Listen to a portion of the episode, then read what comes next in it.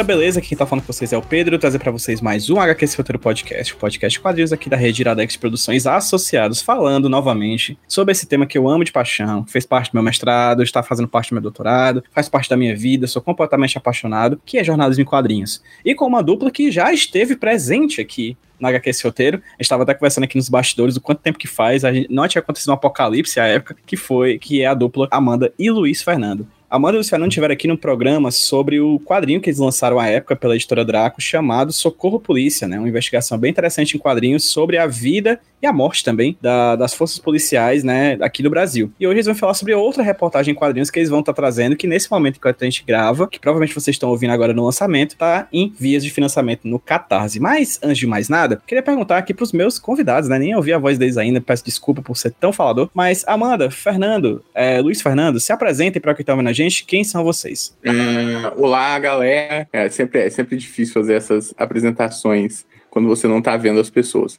Mas é, meu nome é Luiz Fernando Menezes, eu sou repórter. Atualmente eu trabalho no Fatos, já faz quatro anos que eu trabalho com, com checagem de notícias. E além disso, eu trabalho também com ilustração, quadrinhos, principalmente também no Aos Fatos. Em- o- atualmente a gente está com uma série chamada é, Fátima Explica, no qual a gente usa a nossa robozinha Fátima para explicar assuntos que estão gerando desinformação ou que possam gerar desinformação. E é isso, eu acho que é a apresentação. Então, oi, gente. Meu nome é Amanda. É, eu também sou jornalista, também trabalho no Aos Fatos atualmente há dois anos. Dois, três anos, já não sei mais quanto tempo faz, já perdi a noção do tempo. Mas enfim. É, também sou quadrinista. Na verdade, só o Luiz toca os, os trabalhos em quadrinhos no Aos Fatos, mas a gente desenvolve coisas, enfim. Meia margem do trabalho aí, porque a gente gosta. Também sou autora do Socorro Polícia, junto com ele. E uma coisa que ele não falou, mas a gente também fez mestrado em quadrinhos. Ah, é verdade. Então- Verdade, é. A gente fez mestrado em linguística com o Paulo Ramos, que é uma desculpa para estudar quadrinhos. Então a gente é isso, assim, a gente entra no mestrado de linguística da Unifesp Pra para estudar estudar quadrinhos. Aí, Exatamente. aí a Amanda estudou uma parte mais linguística mesmo do- dos quadrinhos, eu estudei jornalismo em quadrinho como gênero, algo assim.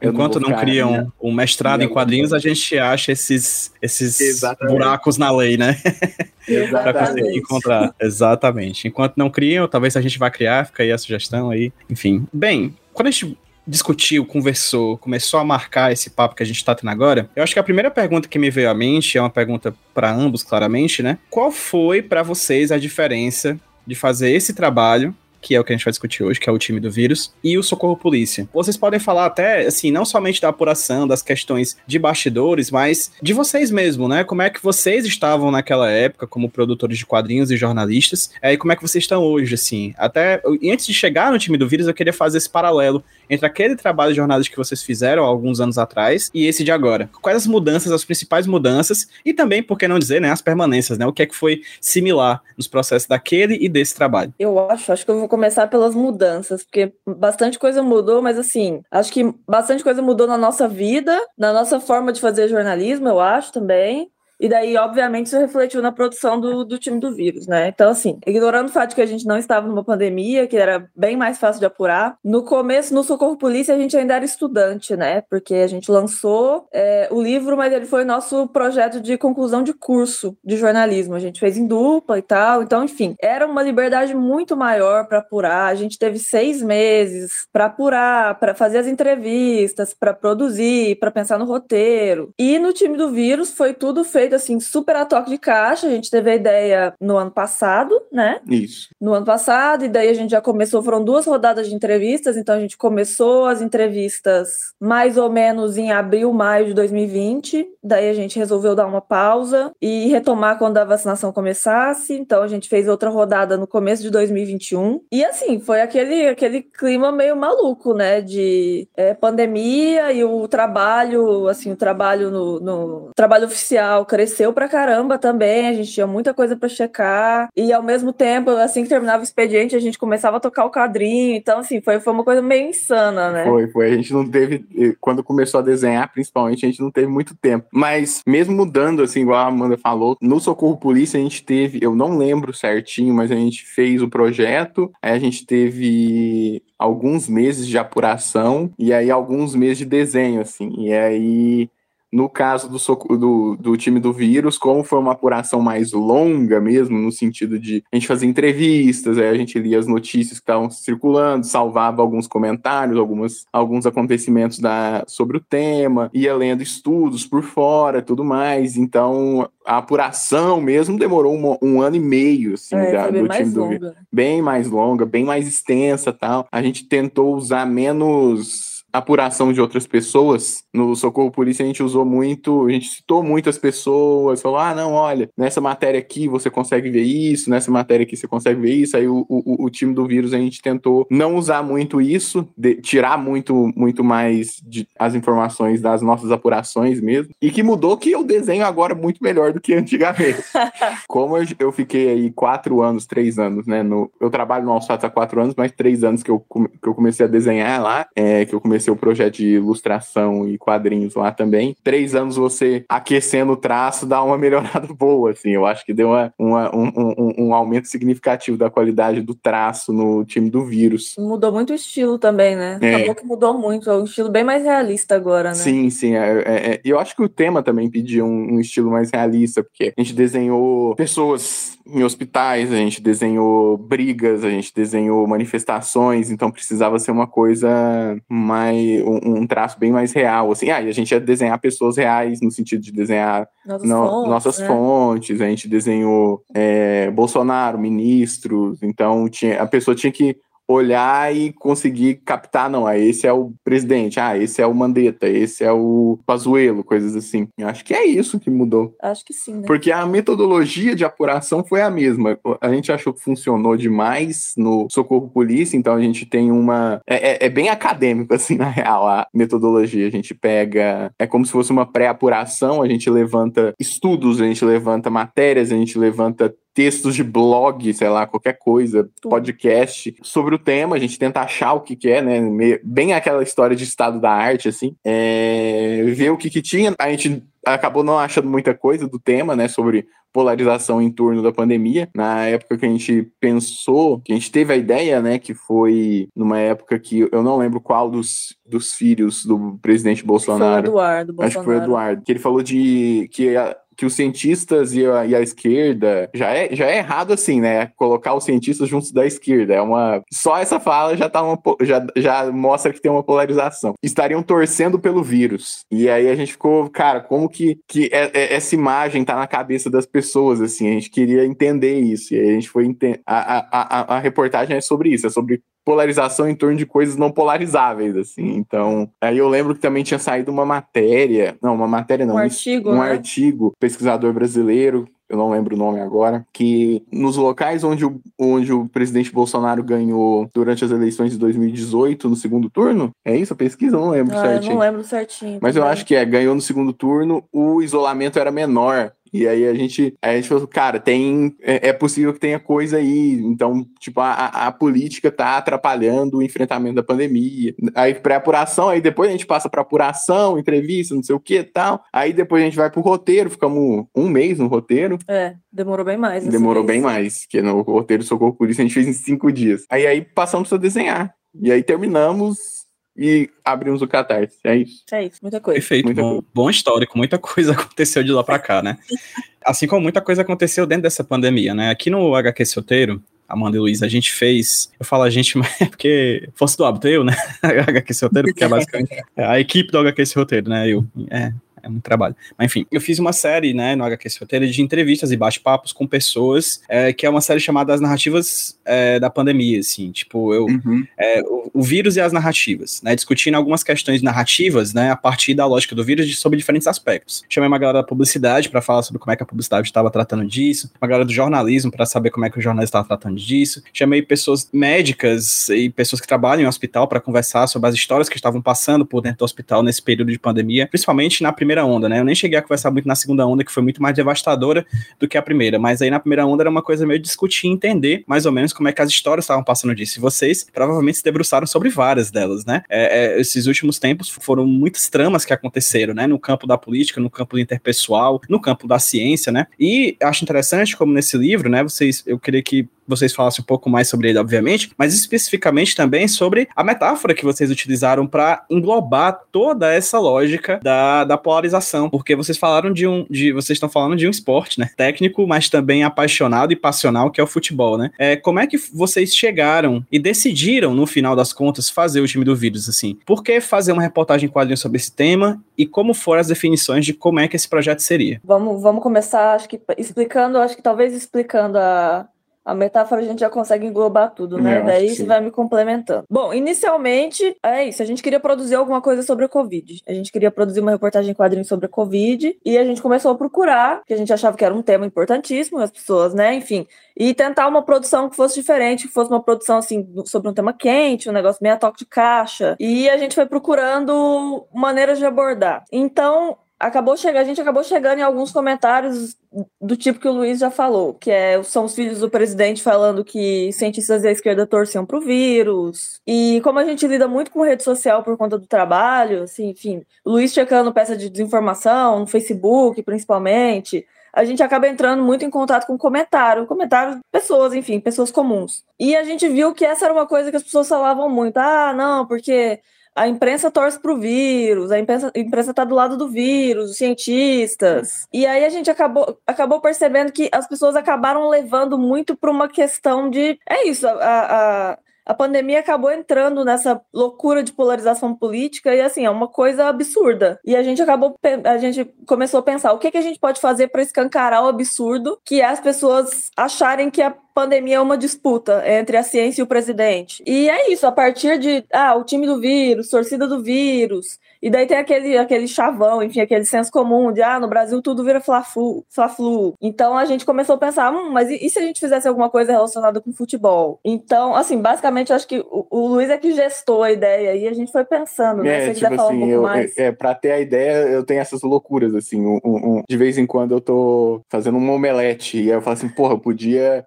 fazer o livro todo com uma metáfora de futebol e vestir o Bolsonaro de capitão do time do Brasil e e é isso. E aí a gente inventou isso aí e deu certo. Eu acho que, que a narrativa deu, funcionou assim, tá, tá, tá bem interessante. O, o, os desenhos, principalmente, do quando é futebol e tal. O time do vírus também era na ideia. A, a, a gente também queria deixar. Porque a ideia era essa também além de mostrar o absurdo que seria chamar os cientistas de time do, do, vírus, era mostrar que no final, se fosse existir um time do vírus, não seria os cientistas. Então a gente deixa essa ambiguidade clara desde, na, desde a capa, assim, você vê a capa, o time do vírus, vírus tá com a cor do time do Brasil, a leitura que você faz, o, o, a, o título, né, você se você ler ele de cabeça para baixo, se você ler ele normal, você vai estar tá lendo olhando o time do Brasil e não o time do vírus que você vai ter que virar de cabeça para baixo. Então a ideia é mais ou menos essa, assim, também não é um spoiler porque é uma reportagem, mas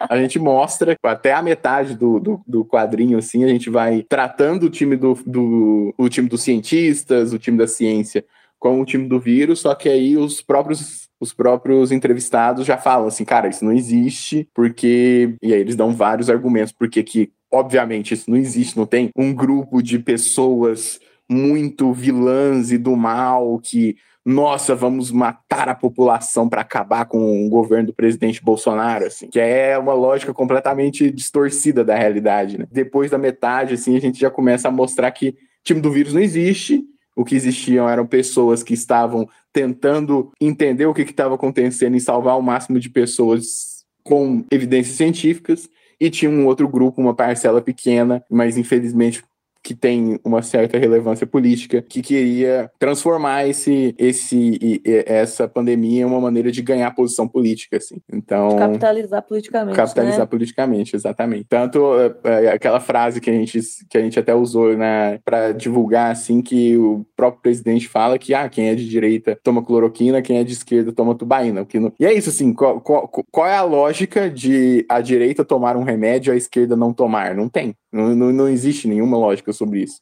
A lógica é eles que criaram. É simples, não tem. É isso. Inclusive, é, a primeira imagem que aparece no catarse do projeto de vocês, né? Além da imagem de capa, é a imagem do Bolsonaro como um santo, né? Com o texto dizendo que a metáfora que melhor explica essas mega identidades é a religião, né? Para os fiéis, sua moral e seus ideais são absolutos e superiores aos dos outros, né? Essa lógica é de uma polarização que tem muitos, muito viés religioso também, né? A, as falas do, do, do, Bolsonaro e a maneira como os bolsonaristas articulam um pensamento em prol de seu, de seu candidato a presidente eterno, né? Porque o Bolsonaro só ganhou a eleição, mas candidato ele nunca deixou de ser, né? Tem um, tem um certo viés, de, tem um viés religioso o tempo inteiro, né? Até na frase que ele fala, né? É, eu, eu não faço, eu sou Messias, mas não faço milagre, né? É, é uma retórica religiosa muito potente, muito forte, que se mistura com a retórica do, do esporte, do nós e eles, que é uma lógica também fascista, né? Então vamos lá, tudo tá englobado e vocês estão fazendo um exercício hercúleo aí de conseguir criar e, e, e narrar né, articular, enfim, é, costurar, usando várias metáforas aqui, né, essa narrativa que traz de muitos pontos e no final, em resumo, é essa tragédia que foi o Brasil durante a pandemia, né? Essa coisa das mega identidades, inclusive, eu acho que assim,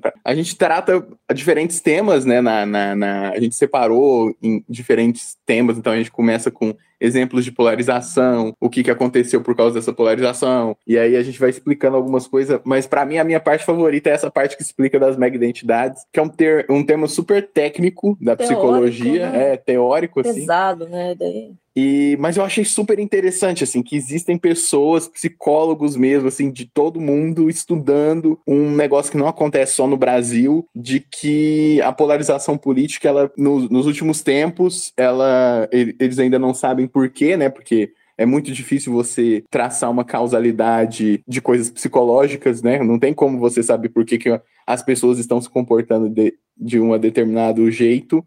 Ah, não, porque aconteceu coisa X. Não, é, é tem vários várias teorias, ah, com o advento das redes sociais, que transformam tudo em bolha, por causa da ascensão da, dos extremos, é, sei lá, a economia acabando com, deixando cada vez mais os pobres, tem um monte de, de teorias, mas essa ideia de que a polarização, ela eles chamam de polarização afetiva, que é isso que você falou, assim, que é uma ideia de nós contra eles. Quando você tem uma polarização saudável, porque a polarização em si ela não, não é o problema. Você precisa ter polarização para ter uma democracia, por exemplo. Você precisa ter diferentes partidos, você precisa ter diferentes ideias que para ter uma discussão e sair alguma coisa daí de dentro. Mas quando você tem uma polarização, quando essa polarização se torna em uma coisa afetiva, que é isso que eles chamam de polarização afetiva, é a ideia de que eu não existo se a pessoa, se, a, se o outro também existia, é uma ideia de contrário, assim, a gente, o, o, um dos nossos entrevistados até falou, existe, não existe polarização afetiva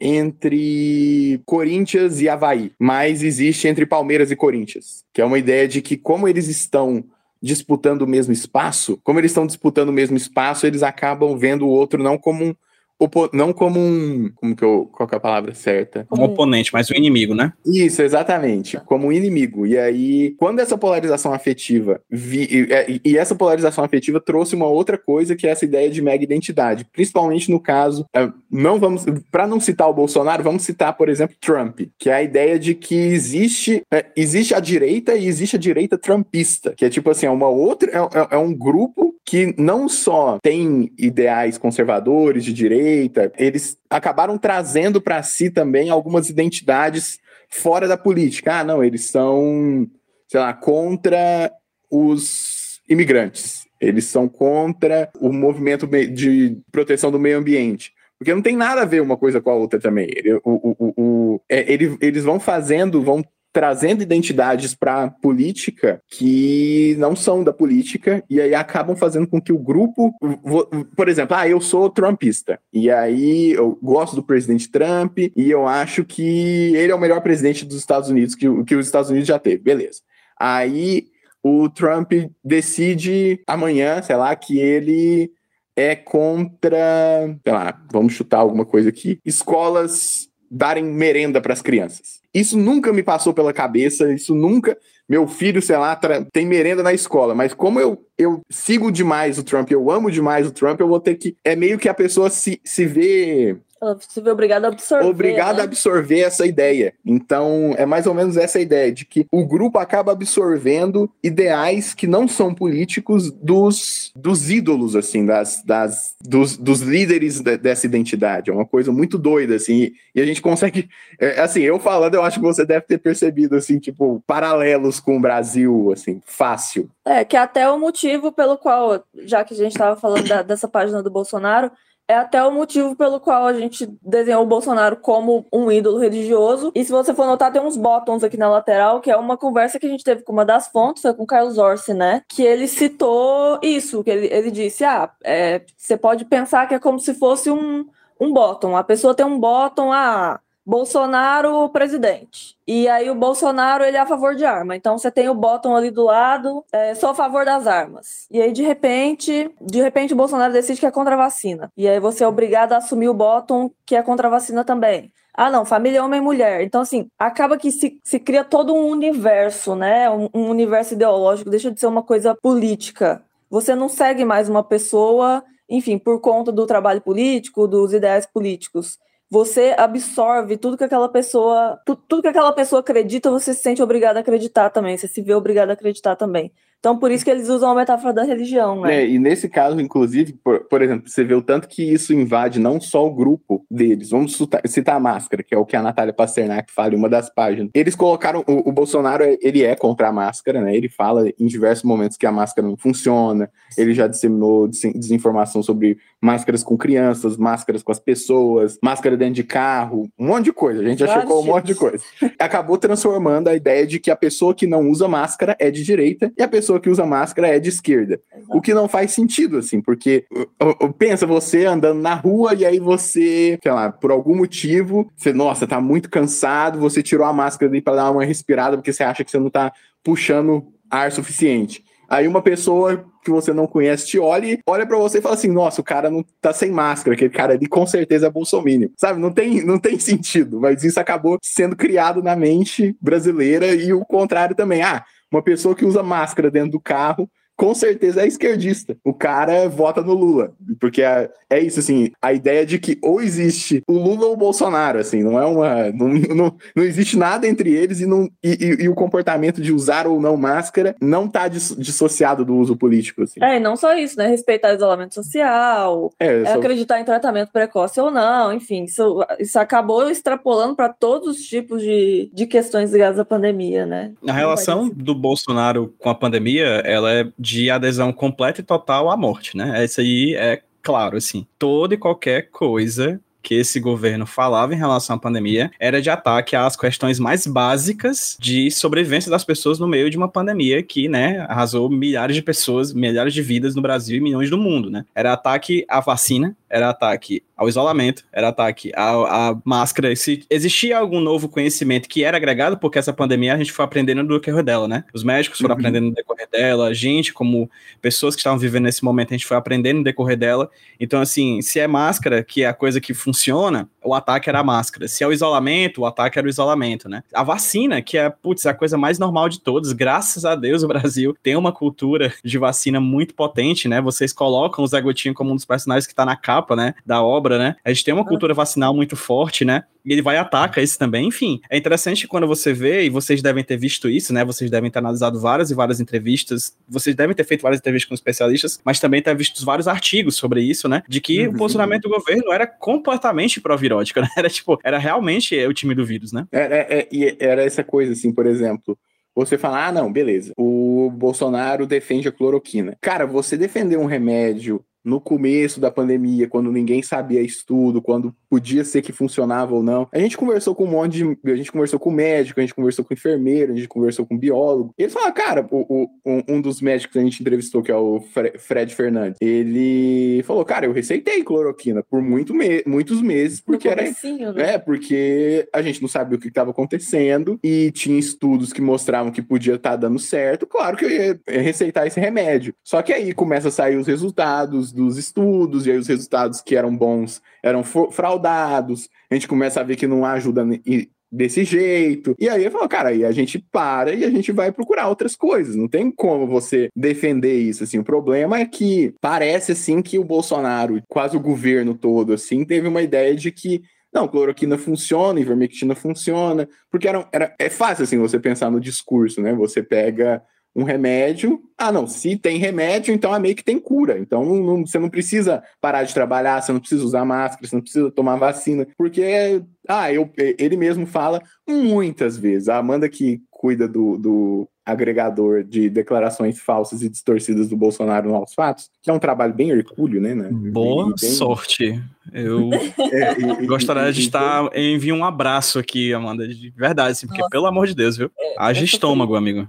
É, e, e, ele falou muitas vezes isso, de que. Foram mais de 40. Mais de 40 vezes de que, ah, não, eu fiquei doente, tomei um remedinho, no outro dia eu tava bem. Tipo, cara, não. Entendeu? Isso é, é, é, é, é propaganda enganosa, cara. Isso aí é. Ele, ele tomou fala... água também, ele, ele acordou também, ele foi ao banheiro também, ele almoçou e ele ficou bom por causa disso? É, tipo, é a mesma coisa que eu falar assim, ah, eu, eu, por exemplo, eu peguei, eu e a Amanda, a gente é, a gente teve condições de poder ficar isolado durante a pandemia quase toda.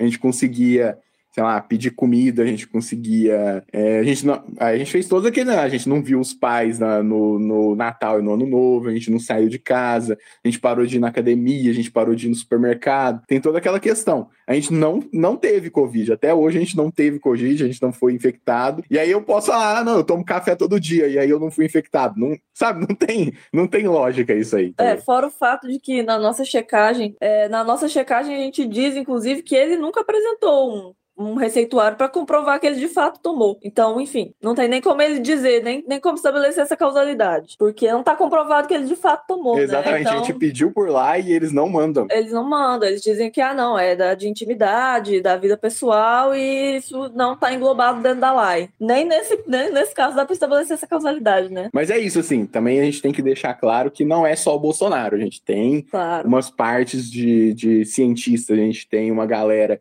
que não é de direita, que você consegue ver que, que é contra a máscara, por exemplo. Porque não tem nada a ver. O, você defender a ciência, você não é ser de esquerda. Você ser negacionista, você não é de direita, entendeu? É, uma questão, é isso que a gente tem que deixar claro, assim, a gente deixa claro no livro. Ciência é uma coisa, política é outra. Por mais que a política e a ciência estejam ligadas em alguns momentos para ter políticas públicas, para ter combate à pandemia do país, financiamento da financiamento ciência, da ciência, tudo mais elas são coisas que não não não não devem, é, não, não é que não devem, mas elas não não podem ser tratadas como se elas fossem opostas, né? Uhum. Acho que essa é a grande questão, que existe, uma polarização no Brasil que não deveria existir, e essa polarização ela é completamente assimétrica, porque não existe a, o oposto de ciência não é político, o oposto de política não é ciência. As duas têm que estar relacionadas de uma forma saudável, porque os cientistas precisam de incentivo do governo, a gente precisa de investimento na ciência, enfim, para financiar política pública baseada em evidência científica, mas a política e a ciência não são opostas, elas não estão. Você não defende ou o Bolsonaro ou a ciência. Você pode se proteger e ser de direita,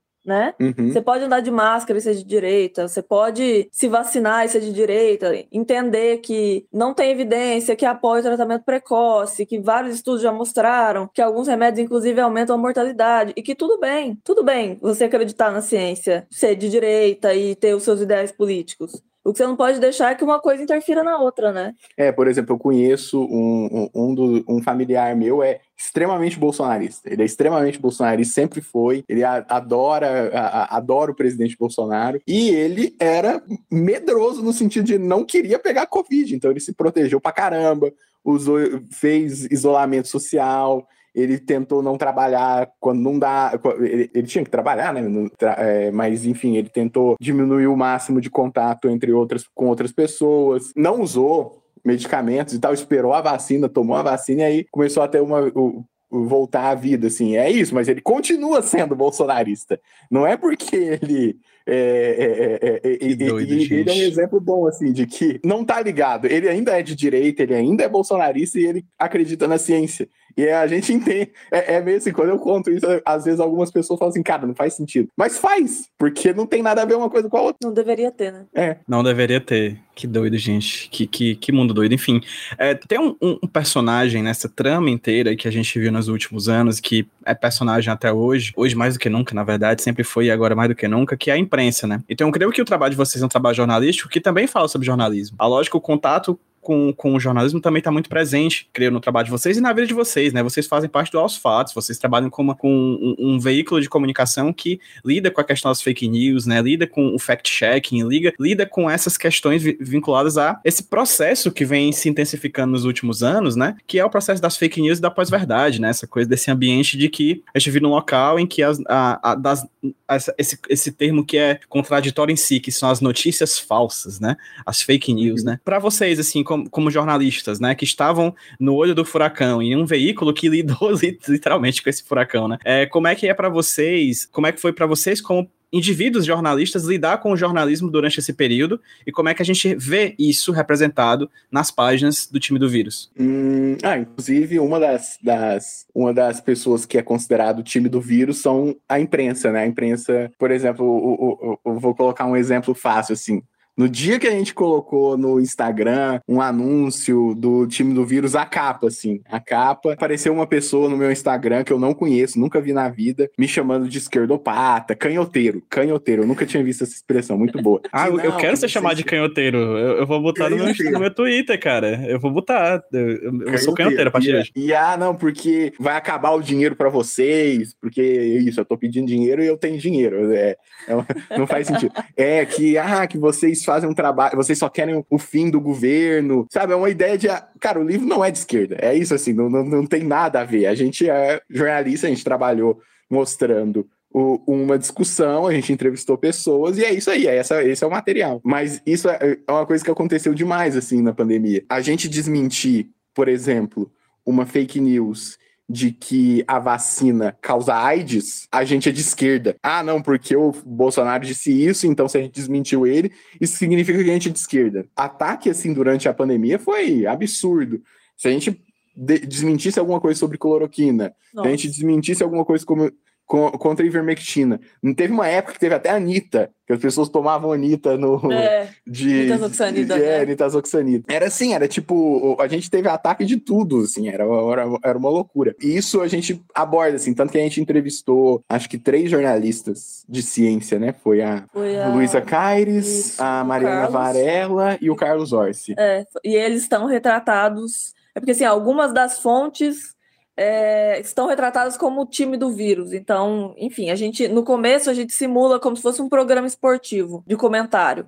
E aí algumas pessoas do time do vírus, né, estão ali para comentar. E os jornalistas estão com a camisa, do, time camisa do, vírus, do, vírus, né? E os outros, enfim, historiador, cientista político, estão como comentarista, enfim, eles estão com, roupas civis, entre aspas. E os jornalistas estão como time do vírus. Né? E a gente, inclusive, pergunta, é, todos, todos os entrevistados, a gente fez uma brincadeirinha que, inclusive, aparece no final do livro, é isso que a gente está fazendo agora, que o livro está terminado, só falta esses extras, que são oito páginas de extra, que são, a gente perguntou para todos os entrevistados o que, que eles achavam do apelido time do vírus. E aí, alguns até falaram assim, ah, time do vírus, já, já, já chamaram eles de Corona Lovers, de amantes do vírus, de.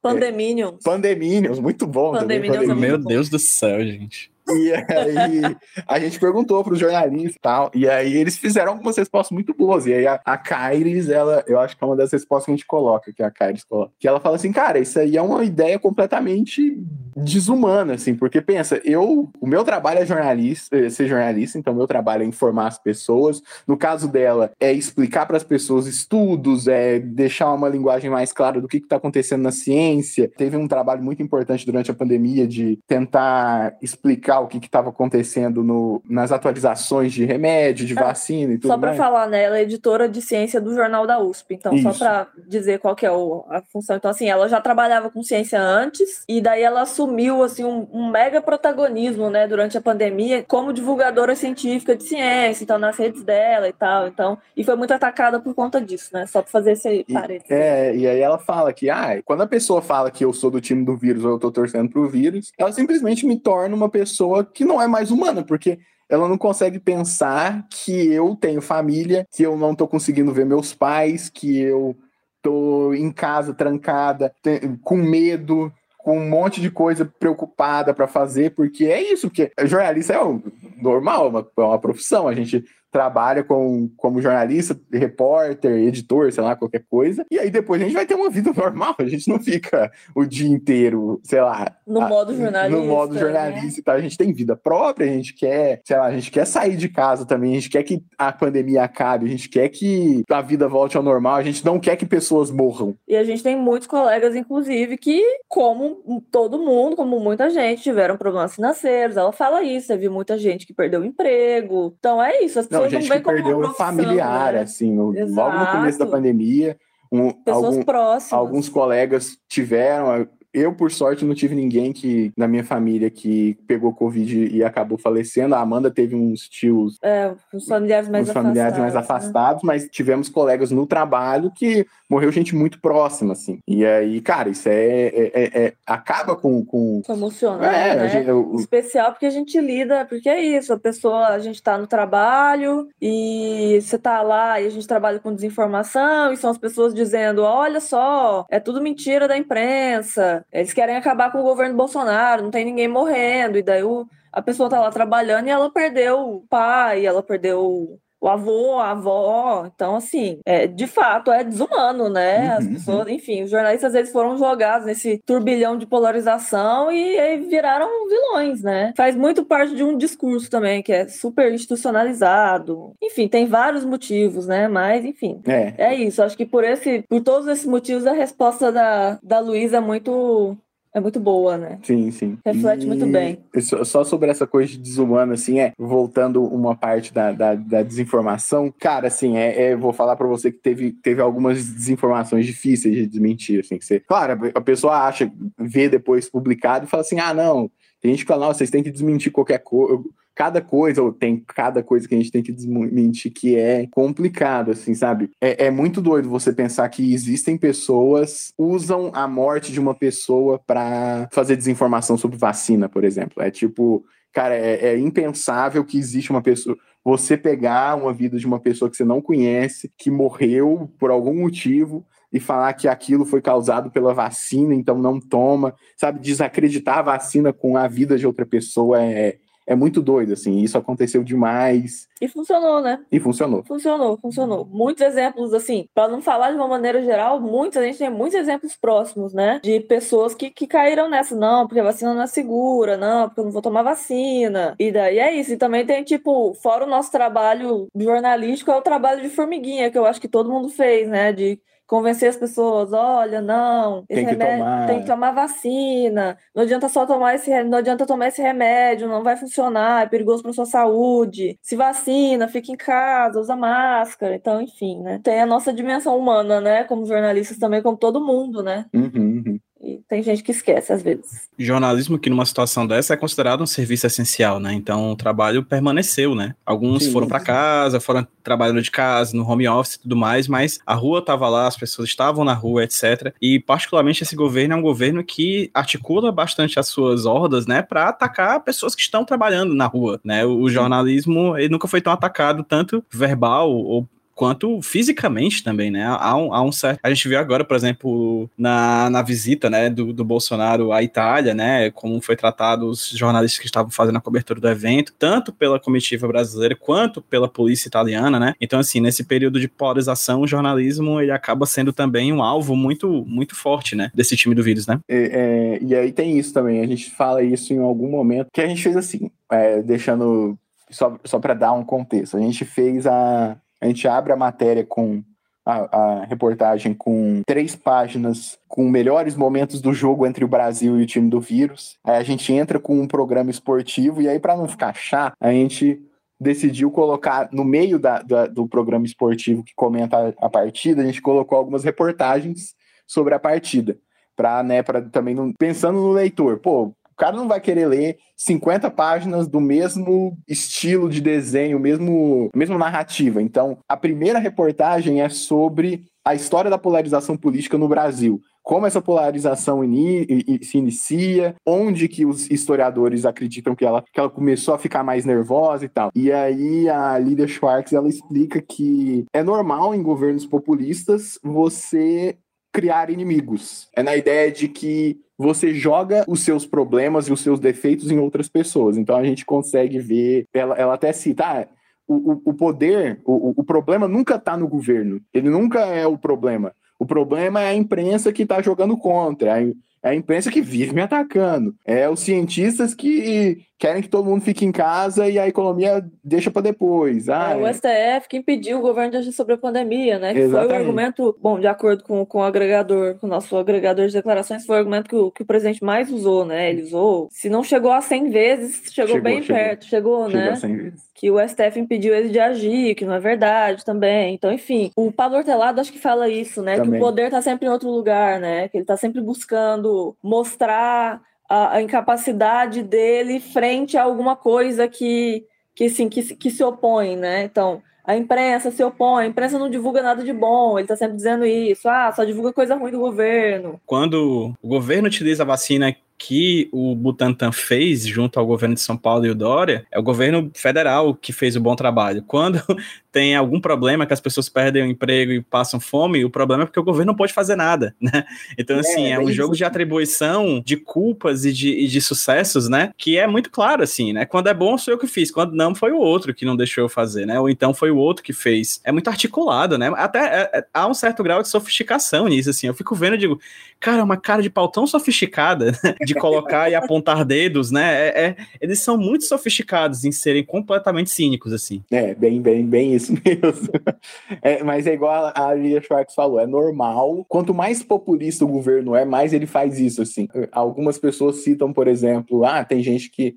Ah, eu não lembro qual era o governo que ela citou, se foi algum governo, o governo venezuelano, não lembro qual era o governo. Que ela fala, cara, não é, não é, não é uma coisa da direita, não é uma coisa da esquerda, é uma é, realmente é uma coisa de governos que tem uma que usam o presidente, né, uma figura individual, né? é, como a figura central do governo. Então, ah, não, não, o, o, o, problema não é o presidente, o problema é o Congresso. Ah, o problema não é o presidente, o problema é as mamadeiras eróticas que estão dando na escola, entendeu? É uma coisa muito louca, assim. É, é, é uma, é uma atribuição de problemas que acontecem, mas eu acho que assim, a gente consegue ver nesse governo, por exemplo, uma, uma atribuição, igual você falou, a imprensa, ciência, STF, o Congresso, os governadores, agora na questão do CMS, por exemplo, que, ah, não, o preço da gasolina tá caro, mas não é problema meu, o problema é os governadores que cobram 30% do ICMS. É, e ele usa os termos, né, culpa, uhum. ele já disse que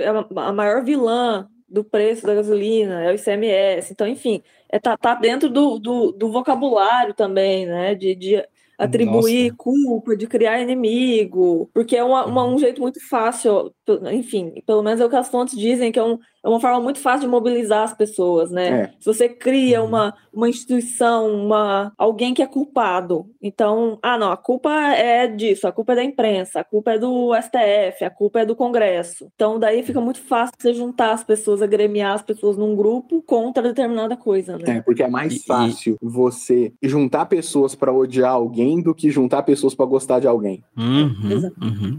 A dialética da, da culpa é, mu é muito forte e agrega muito, né? Minha esposa um dia desses foi colocar gasolina, num posto de gasolina tava caro, obviamente, né? Tá caro no Brasil inteiro. Falou, né, pro frentista, não, tá caro a gasolina, né?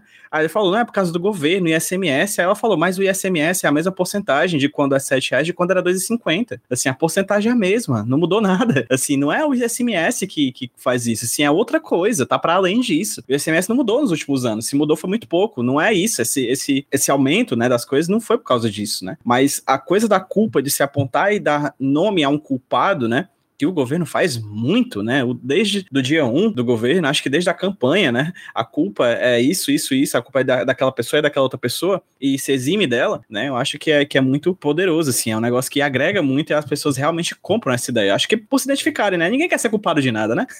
no final das contas é isso, assim, eu não gosto. Eu sou culpado de muita coisa, mas eu não gosto, assim. E aí a gente vive a filosofia de Homer Simpson, né? A culpa é minha, eu boto em quem eu quiser. Né? Então, é basicamente é isso. Já, já se encaminhando para o final, para falar um pouco mais sobre, sobre a obra em si, um trabalho jornalístico, ele tem, de, dentre várias dificuldades, né, ele tem duas que eu acho sempre muito interessante, assim, quando eu pego uma reportagem em quadrinhos ou qualquer reportagem que seja em mãos. Uma delas é onde começar e outra é onde terminar certo? Ainda mais num evento em que vocês estão tratando e ainda está acontecendo, né? A gente teve a CPI um dia desse, né? A gente está num momento muito forte. A pandemia vai ser um tema essencial para as eleições de 2022, assim, vai ser, vai estar tá na boca de todos os, os, os, candidatos, né? Inclusive os candidatos que são culpados e vão colocar a culpa nos outros, né? Onde você, de onde vocês encontraram o ponto de partida e o ponto de chegada da obra de vocês, né? E como é que vocês ocuparam esse espaço no meio desses dois pontos? O ponto de partida, diferente do Socorro Polícia, né? Que foi um pouco mais complicado colocar um ponto de partida. Acho que o ponto de partida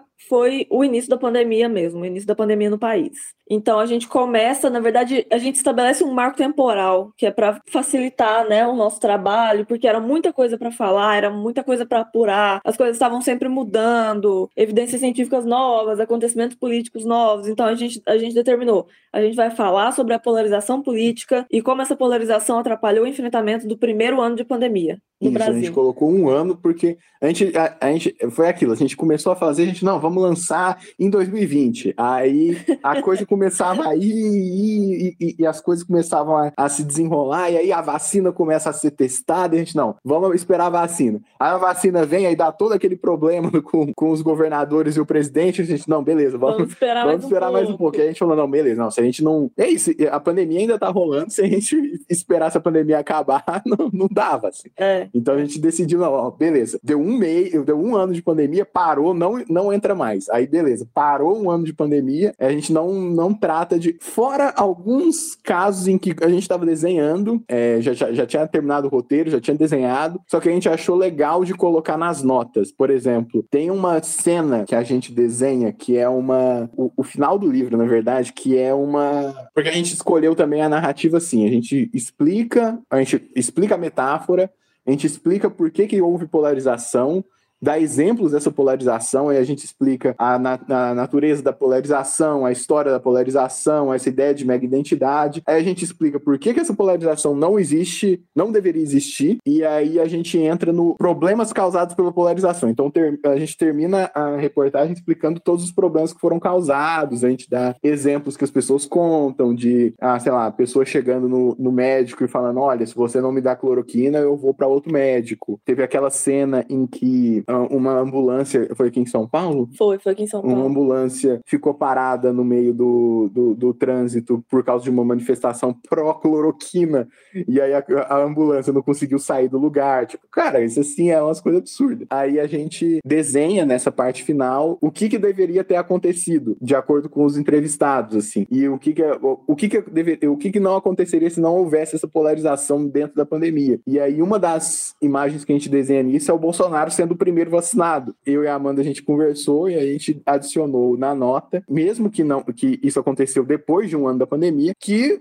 até hoje o Bolsonaro não se vacinou que até o momento em que foi, o livro vai ser publicado, ele não se vacinou, ele não foi, ele já passou da idade dele, porque teve alguns presidentes que fizeram assim, ah, não, eu não vacinei, não fui o primeiro a vacinar porque eu não quero furar fila. Foi o, o, o CEO da Pfizer fez isso também, ah, ele não se vacinou primeiro porque ele estava esperando chegar na idade dele. Mas, em regra, foi isso, a gente delimitou um ano e é isso aí, foi um ano, senão não dava, senão não termina, senão é, é, não acabava. Senão a apuração não ia acabar nunca. E a gente já fez duas rodadas de entrevista, né? Que é pra. A gente retor retornou para alguns, é, alguns entrevistados perguntando: ah, e aí, o que, que mudou? É, vamos falar um pouco mais sobre. E agora? O que, que, que você acha desse aspecto novo agora, durante a, no começo da campanha de, de vacinação? A gente ainda não tinha falado sobre vacina. Na época a vacina ainda não estava nem sendo testada, não tinha nem entrado em fase 3. Então, assim, e é, é isso. Se gente, de fato, se a gente não delimitasse, eu acho que um, um, um marco temporal assim para tá parar, tá a gente já está até hoje apurando. Então, esse foi a, a, essa foi a maneira que a gente conseguiu, né, de conseguir começar e, e terminar a obra, né? Mas, enfim, ficou muita história para contar ainda, né? É, não, Sobrou muita história para os outros, para as outras reportagens em quadrinhos. Não vai ser um jogo, não, vai ser um campeonato inteiro, né? É, exatamente. É, tem uma coisa do Bolsonaro, desse fato que o Luiz apontou aí, que eu acho que tem uma ênfase ainda maior, que não somente ele disse que não se vacinou de forma orgulhosa, né? Como também é, ele colocou sigilo sobre o próprio, o próprio, cartão de vacinação, né? Então, assim, de 100 anos, né? Então, assim, são muitas questões, assim, e eu repito, né? Se tem um posicionamento que é, que é errado sobre, a, sobre qualquer coisa de, de, de, de controlar a pandemia, esse governo, ele foi contrário, assim, é impressionante, tudo, tudo, tudo é muito, é muito explícito, né? Quando a pessoa for lá no catarse.me barra o time do vírus e apoiar, certo? Com o valor que seja, a edição desse quadrinho que vocês estão lançando. O que é que elas vão receber no final das contas em mãos assim? Fala um pouquinho sobre a edição do quadrinho, quantas páginas, como é que ele foi desenvolvido, assim, o que é, qual a materialidade que a pessoa vai ter em mãos no final das contas quando ela for lá apoiar e adquirir e garantir o seu exemplar de O Time do Vírus. O nosso quadrinho, ele é um pouco mais curto do que o Socorro Polícia, Sim. é um quadrinho de 108 páginas. 104. 104? 104, exatamente, desculpa. 104 páginas. São 80 de reportagem, é isso, mais 8 páginas de extras. E o restante a gente fez notas, do mesmo jeito que a gente fez com Socorro Polícia. Porque jornalismo em quadrinhos tem muito isso, né? Essa, essa, às vezes tem muita coisa para dizer, mas a gente sabe que tem que ter um equilíbrio entre texto e imagem, que é super importante. Não adianta nada você encher a página de texto, né? Então a gente, coisas, é, informações complementares, fontes de informação. Olha, se você quiser saber mais sobre isso, lê essa matéria, lê esse artigo. Ou se não falando um pouco mais, olha, essa fonte aqui, ela é cientista política e ela dá aula em tal lugar, enfim, informações de biografia, de fonte, tudo, tudo isso é lá no final. É, porque a né? ideia é essa, de que a pessoa pode ler o quadrinho inteiro sem ler as notas. Sim. Não, não precisa das notas para entender a reportagem. Mas se ela quiser se aprofundar sobre alguns dos assuntos que a gente colocou lá e não coube, dá para ela ler nas notas. Então. Exatamente. É tipo um, é, é um extra é um mesmo, extra né? É um extra. Bom, falando sobre especificação técnica, então ele é, são 104 páginas, a gente imprimiu em papel offset, bem bonitinho. Ele, ele é preto e branco, a gente fez preto e branco dessa vez, com com uma escala de cinza. Acho que ficou bem legal. Ah, o Socorro Polícia também saiu em preto e branco, né? Que originalmente o Socorro Polícia foi, assim, concebido colorido. Mas acabou que, enfim, questões de mercado, de mercado fizeram ele sair em preto e branco. Dessa vez a gente achou que seria legal a gente já pensar ele todo em preto e branco, né? Para poder pensar nas cores e tal. Então acho que ficou legal o, o, resultado. É, porque a gente também pensou que, igual a gente, a gente já deu uma entrevista esses dias para uma, uma página de quadrinhos e era, uma, era essa coisa assim, não faz, não faz sentido em 2021 Sim. uma reportagem em quadrinhos sobre a pandemia ser um livro caro. Não faz sentido nenhum, assim, não tem. Não, não, seria, seria contraditório da, da nossa parte Sim. fazer um livro colorido, com capa dura e pedir 100 reais num livro, assim. Não, não, não, então a gente, cara, a gente diminuiu o preço máximo que a gente deu, a gente procurou várias, várias gráficas, gráficas para fazer né? orçamento. Ah, não, como que fica mais barato? Vamos fazer uma capa assim, vamos fazer não sei o quê. Então, o preço de capa tá até bem barato. Então a gente só tá cobrando no Catarse mesmo os 40 reais a pessoa recebe em casa, já está levando em conta o, frete, o né? frete do corre dos correios, um marca-paginazinho. Porque é isso, não dá pra gente. É, é, é a gente falou, a gente não tá ganhando nada até você chegar, até a gente chegar nos 10.500 que a gente pediu, é para bancar a produção. É, assim, unicamente para isso. É unicamente para isso, a gente vai ganhar um, um real. É para disseminar a mensagem, esse é o objetivo da campanha, né? Exatamente. né? A gente imprimiu, a, a, nossa tiragem é super pequena, a gente fez o máximo possível para ficar barato, acessível, inclusive a gente vende a versão digital para quem quiser, para quem quiser ler, mas não tiver, não tiver condições de, de adquirir a versão física, também a gente está vendendo a versão digital. O, o, o, negócio é assim, é, o negócio é difundir a mensagem, é fazer chegar nas pessoas, né? É. Então, e aí é isso, tem uns brindezinhos, né? A campanha do Catarse, a gente Tá... Menino, tem blusa, né? Eu vi aqui. Tem, tem. tem. É a camisa do time do vírus que a gente fez, que, são, que é a camisa que os entrevistados usam durante a, a primeira parte da, da, reportagem. da reportagem. A gente fez um botãozinho para vacina também, brincando com essa, com essa questão do jacaré, porque o emblema, o, o símbolo do time do vírus é um jacarezinho. Foi inclusive ideia da, da Natália Pasternak durante a entrevista. A gente falou: ah, não, vai ter uma camisa, a gente vai te desenhar e você vai ser a capitã, porque as, pontos, disseram que você devia ser a capitã. Aí ela riu e falou assim: ah, não, então eu quero uma camisa de jacaré. E aí acabou que a gente fez o jacarezinho, que é o emblema do time, né? Então e, tem aí, e aí tem um problema que o jacaré a gente tinha que fazer ele se- sem parecer o, o do Lacoste, né? É, Que exatamente. ela mesma falou, ela não pode parecer o do Lacoste, senão vocês vão tomar processo.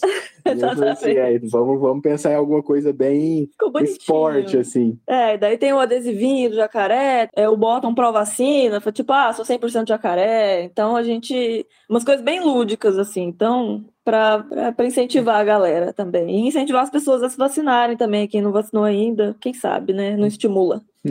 Perfeito, gente. O projeto tá no Catarse, catarse.me barra time do vírus. É, para quem ouve o HQ Roteiro já sabe, o link do Catarse vai estar direto lá na parte de links interessantes da postagem e também no arquivo que vocês acabaram de baixar no podcast. Então vão lá, apoiem. Projeto super bacana, super interessante. O trabalho que o Luiz e a Amanda fazem é incrível. É interessantíssimo. O desenho tá absurdo de bom, gente. As, os sneak peeks ali que tem na, na- no Catarse são belíssimos, assim. E eu tô muito ansioso para ver esse quadrinho impresso, financiado e na mão da galera por aí, certo? Amanda, Luiz, onde as pessoas conseguem encontrar vocês nas redes sociais para ver vocês tanto falando sobre o time do vírus quanto outros projetos que virão no futuro breve? É, aquilo, a gente tá em todas as redes sociais, a gente tem um, um negócio que é o seguinte. Meio que a gente não deixa muita coisa aberta, porque senão as pessoas atacam a gente direto por causa do nosso trabalho. É. É uma, é uma orientação, inclusive, internacional do- da, dos, da agência de checagens, das agências de checagem, de você tentar não abrir todas as redes sociais. Mas o nosso Twitter é aberto, o meu Twitter, o Twitter da Amanda, o Facebook da Amanda era aberto. Ah, era aberto, mas enfim, foi hackeado. Todas as minhas redes foram roubadas, hackeadas, alteradas. Então, enfim. Que beleza, hein? É, acontece, né? Faz parte do. E tem alguém tentando hackear meu Facebook há duas semanas. Mas isso acontece também. Faz parte, faz parte. Mas assim, basicamente, Twitter, né? Twitter. Você Twitter mais lembra o seu arroba? O meu arroba é Amanda RB Marques, mas o Luiz é um pouco mais ativo do que eu. É Luiz FN Menezes. Isso, então assim, a gente tá postando algumas coisas, a gente pretende postar algumas curiosidades sobre produção também, né, pra chamar as pessoas, pra mostrar para as pessoas sobre- coisas sobre o projeto, algumas coisas que a gente acha que são legais. Uhum. Então, provavelmente assim, o Luiz vai postar e eu vou retweetar, bem Bem possível. possível. Então você encontra nas duas redes. O Projetos Futuros, a gente tinha um projeto que a gente estava apurando antes da pandemia, Sim. que era uma reportagem histórica, assim, era, é- é- era, a gente pensou, nossa, não, vamos fazer uma coisa, porque a gente entende também que, ah, não é todo mundo que vai querer ler sobre os problemas da polícia militar brasileira, ou ah, a polarização do coronavírus, a gente entende que é um pouco nichado, assim, que é, sei lá, numa, um menino de 14 anos, eu, por exemplo, com 14 anos, não leria esses quadrinhos. É, Aí a gente pensou, não, vamos fazer uma reportagem que qualquer pessoa vai querer ler. E aí a gente pensou num tema, a gente ainda tá. A gente chegou a apurar, a gente apurou muita coisa. Aí chegou a pandemia, tivemos que parar, mas a gente pretende retomar ele com mais calma. Aí dessa vez, como não tem nada Ah, mais. sim, mais urgente, né? Exatamente. A gente espera, vai demorar mais um pouco para desenhar, pode ser uma coisa maior, de cento e tantas páginas, duzentas páginas, não sei. Mas aí ma- mais, mais tranquilo mesmo. Amanda, Luiz, eu não tenho como agradecer mais esse papo que a gente teve. Já tô ansioso por esse outro trabalho que vocês vão fazer. O HQ esse roteiro tá de portas abertas para vocês. Estejam à vontade para chegar aqui sempre que lançarem alguma coisa nova. Enfim, é, é um podcast que é tão de vocês quanto meu, assim. Tamo junto nessa. Eu sou um entusiasta do jornalismo em quadrinhos. Eu acho uma das áreas mais interessantes, mais hum, com uma potencialidade maior, assim, da- do campo dos quadrinhos. A ficção é maravilhosa, mas o campo do jornalismo em quadrinhos é impressionantemente amplo, assim, de possibilidades. Então, sempre que eu vejo vocês fazendo trabalho, eu fico muito feliz como entusiasta, é, muito feliz como professor, muito feliz como pessoa que ama quadrinhos e muito feliz como podcast também, porque eu sei que sempre vai rolar um bom papo aqui no HQ. E eu agrade... Então- a gente agradece também esse, esse momento. A gente está gravando num sábado 2, no meio do domingo. Então, valeu. Domingo de feriadão. Exatamente. Exatamente. Também, beleza. A gente. A gente tá sempre disponível também, sempre que precisar, tamo aí, né? A gente Exatamente. agradece muito o espaço. Se quiser falar sobre. Se, se quiser falar sobre jornalismo em quadrinhos, adoro falar também. Exatamente. Como teórico também, né? Tipo, a teoria do jornalismo em quadrinhos é muito legal de, de, de falar e tal, mas agradeço tudo também. Bora, bora ver aí, bora marcar os papos e tal. Inclusive, quem tá ouvindo aí, quem tem podcast, seu site, seus blogs, chama o povo aí pra falar também, porque eles são muito bons. Então, sem mais delongas, obrigado, Luiz, obrigado, Amanda, obrigado a vocês que ouviram a gente em mais um HQ Esse Roteiro. E vamos dar um tchauzinho pra quem tá ouvindo a gente no 3, 2, 1. Tchau, meu povo! Falou, gente! Tchau, gente, obrigada. Brasileiro, brasiliano, não joga sujeira debaixo do pano. Brasileiro, brasiliana, não pega essa estrada sabendo que é engano. Vai brasiliano, você nunca foi norte-americano. Brasileiro, brasiliano, não faz mais sentido ficar reclamando. Não sou bandoleiro, ouço a badalada de um sino que vai tocando bandeira, escudo, espada. Amiga pensando bem, pensando com coração. Não bote a cabeça prêmio, procure outra direção. Eu preciso de você viva, você precisa dessa canção.